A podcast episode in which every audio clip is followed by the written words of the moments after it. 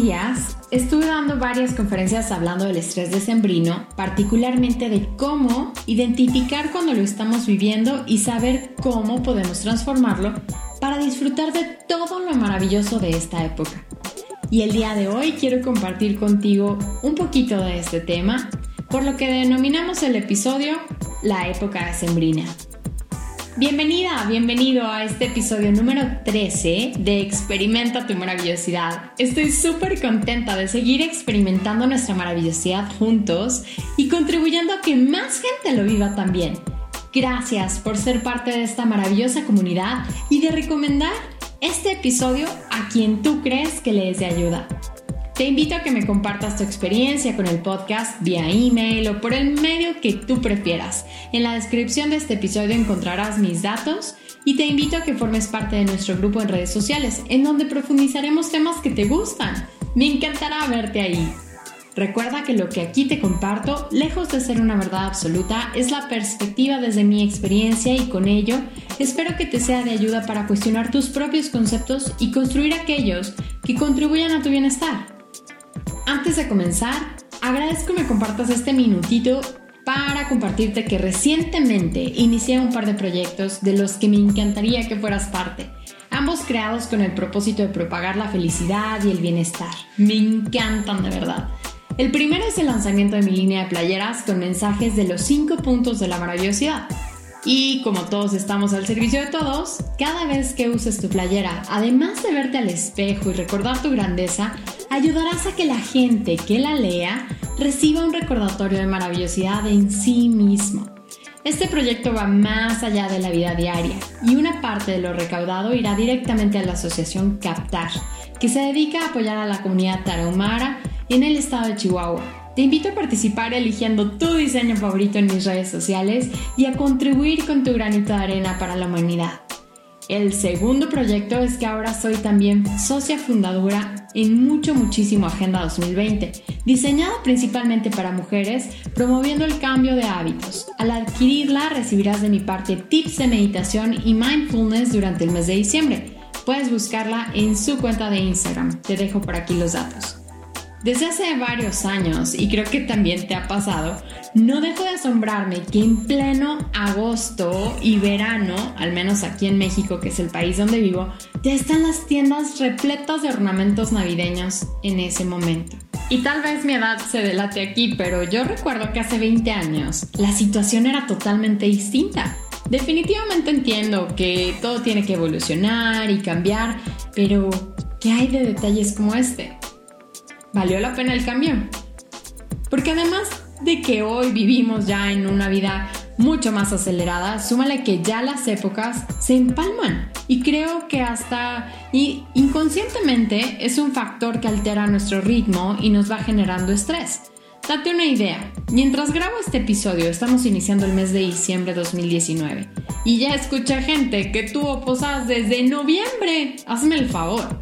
Si nos escuchas fuera de México, la posada, te explico, es una tradición navideña típica de México que comienza nueve días antes de la Navidad, como símbolo del recorrido de María y José a Belén.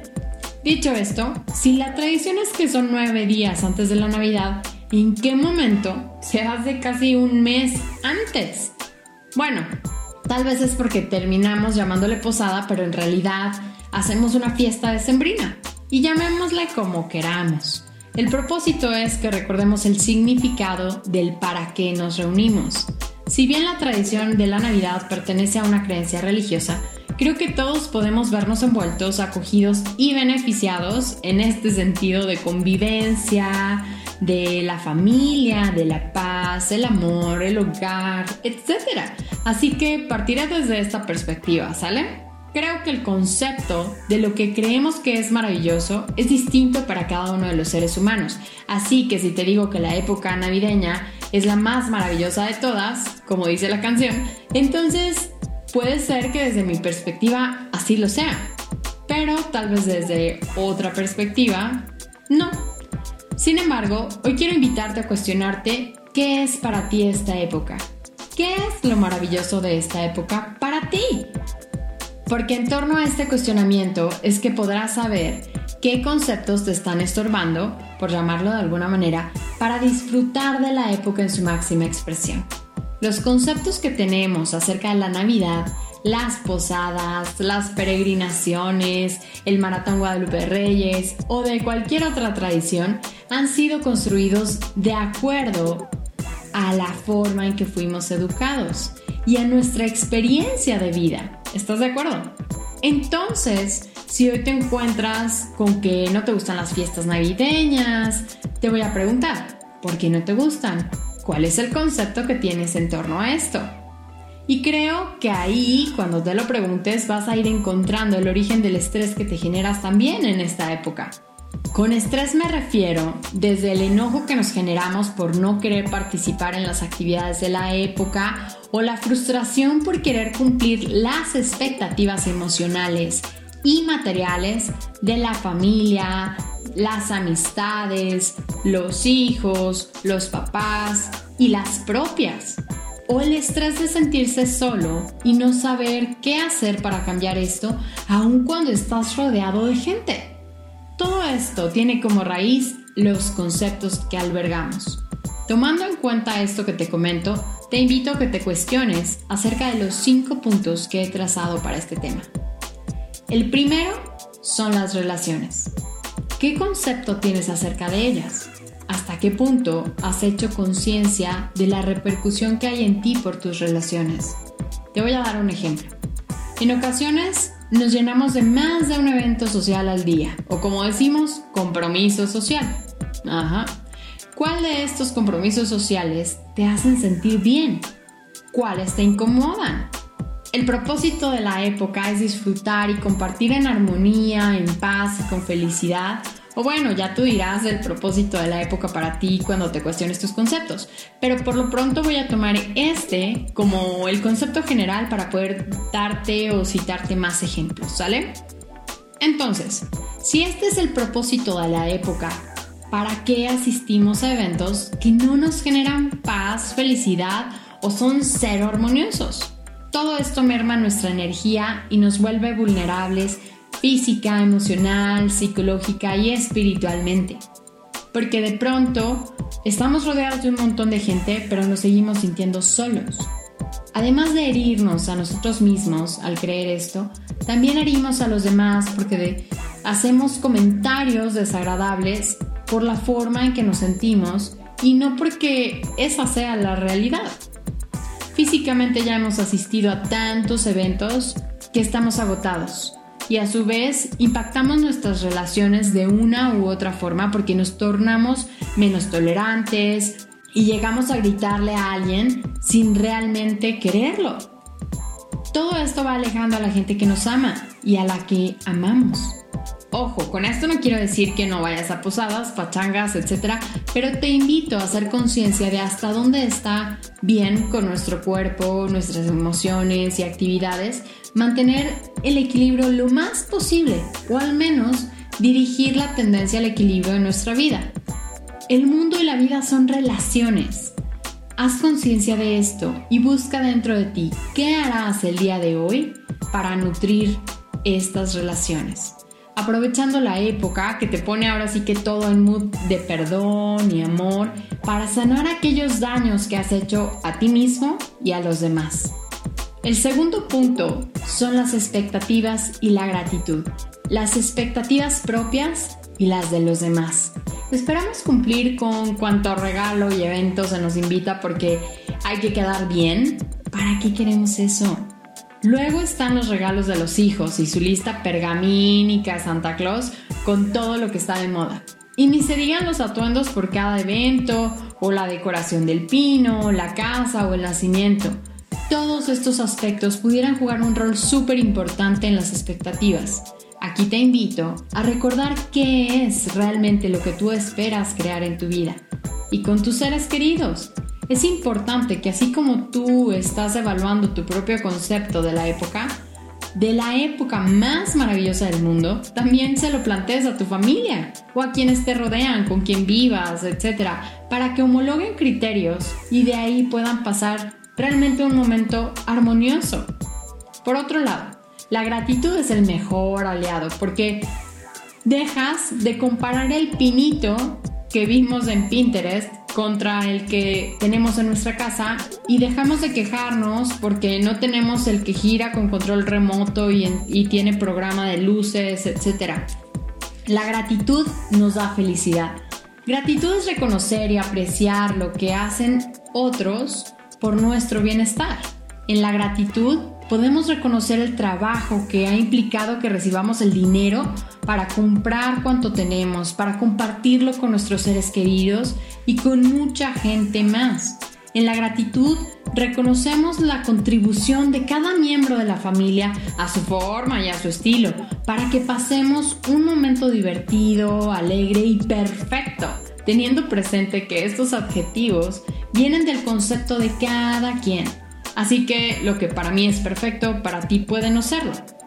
Pero podemos acompañar la gratitud de la empatía y la aceptación. Cada quien es único e irrepetible, por ende, no tengamos expectativas y busquemos comunicar nuestras predilecciones con empatía y con amor. El tercer punto es servir, ayudar y contribuir a los demás.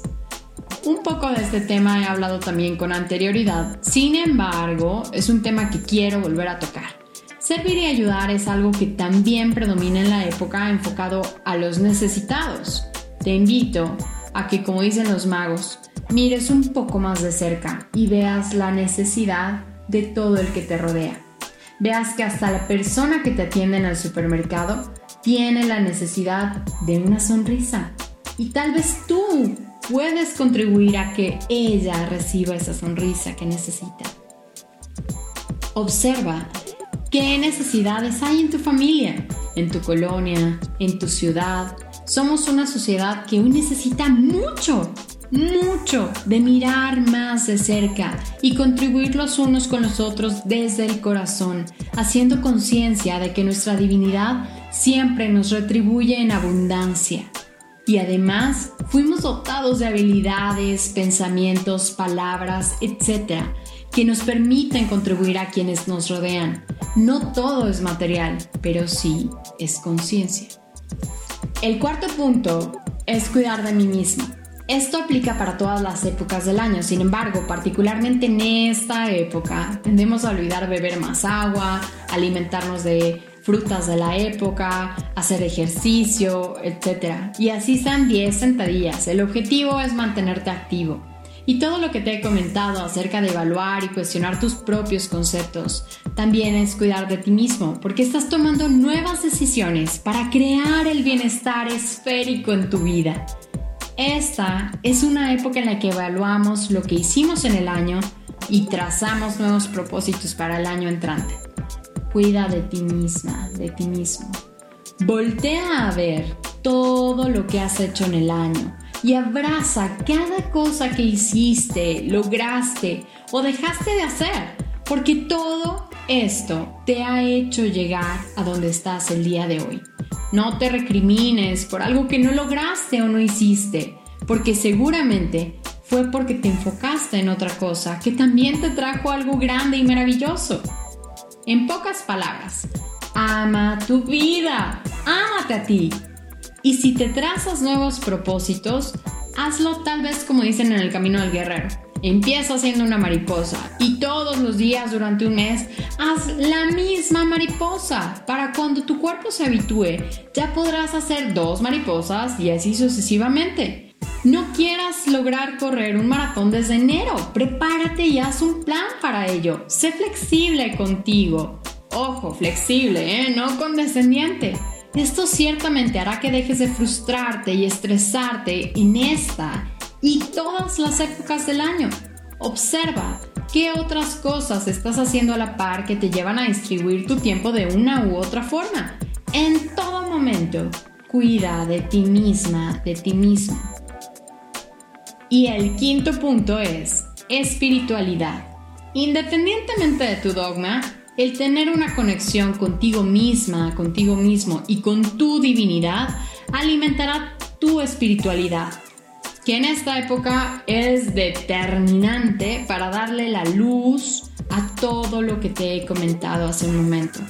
La espiritualidad que alimentes es lo que te hará sentir que no estás sola, que no estás solo y que todo lo que compartes está lleno de amor. Que la gratitud que sientes y lo que contribuyes a los demás es parte de honrar la grandeza con la que fuiste creada o creado. ¿Cómo alimentas tu espiritualidad? Te voy a compartir algo que aprendí hace casi unos 5 años y que aunque me llevó algo de tiempo implementarlo al 100% en mi vida, el día de hoy es algo que me ha ayudado a fortalecer la confianza en mi divinidad y a tomar decisiones que me lleven a experimentar mi maravillosidad con mucho amor.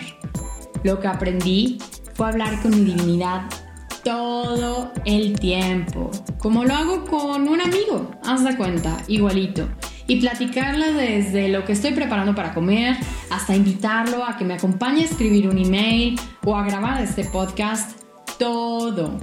Esto ha hecho que confíe en que siempre está conmigo, que siempre recibo su amor y su bondad a través de todo lo que vivo y nunca estoy sola.